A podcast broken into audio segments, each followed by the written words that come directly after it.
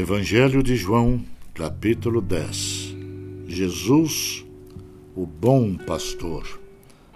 Em verdade, em verdade vos digo: o que não entra pela porta no aprisco das ovelhas, mas sobe por outra parte, esse é ladrão e salteador.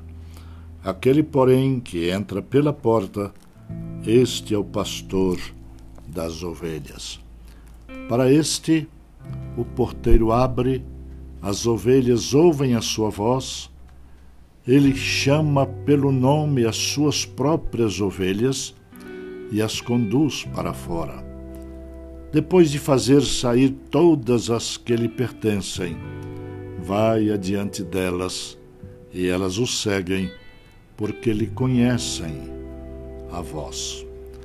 Mas de modo nenhum seguirão o estranho antes fugirão dele, porque não conhecem a voz dos estranhos. Jesus lhes propôs esta parábola, mas eles não compreenderam o sentido daquilo que lhes falava. Jesus, pois, lhes afirmou de novo: Em verdade, em verdade vos digo, eu sou a porta das ovelhas. Todos quantos vieram antes de mim são ladrões e salteadores, mas as ovelhas não lhes deram ouvido. Eu sou a porta. Se alguém entrar por mim, será salvo. Entrará e sairá e achará pastagem. O ladrão vem somente para roubar, matar e destruir. Eu vim para que tenham vida e a tenham em abundância. Eu sou o bom pastor, o bom pastor dá vida pelas ovelhas. O mercenário, que não é pastor, a quem não pertencem as ovelhas, vê vir o lobo, abandona as ovelhas e foge. Então o lobo as arrebata e dispersa. O mercenário foge porque é mercenário e não tem cuidado com as ovelhas. Eu sou o bom pastor. Conheço as minhas ovelhas e elas me conhecem a mim. Assim como o Pai me conhece a mim, e eu conheço o Pai, e dou a minha vida pelas ovelhas. Ainda tenho outras ovelhas, não deste aprisco. A mim me convém conduzi-las. Elas ouvirão a minha voz então haverá um rebanho e um pastor. Por isso o Pai me ama, porque eu dou a minha vida para a reassumir. Ninguém a tira de mim, pelo contrário, eu espontaneamente a dou. Tenho autoridade para entregar e também para reavê-la. Este mandato recebi de meu Pai. Nova dissensão entre os judeus.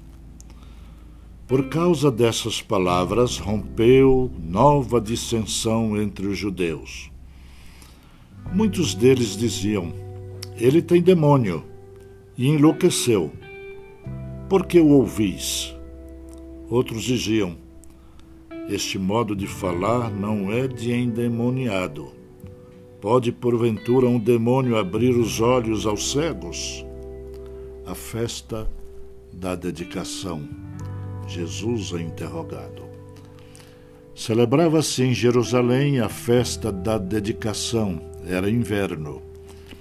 Jesus passeava no templo no pórtico de Salomão.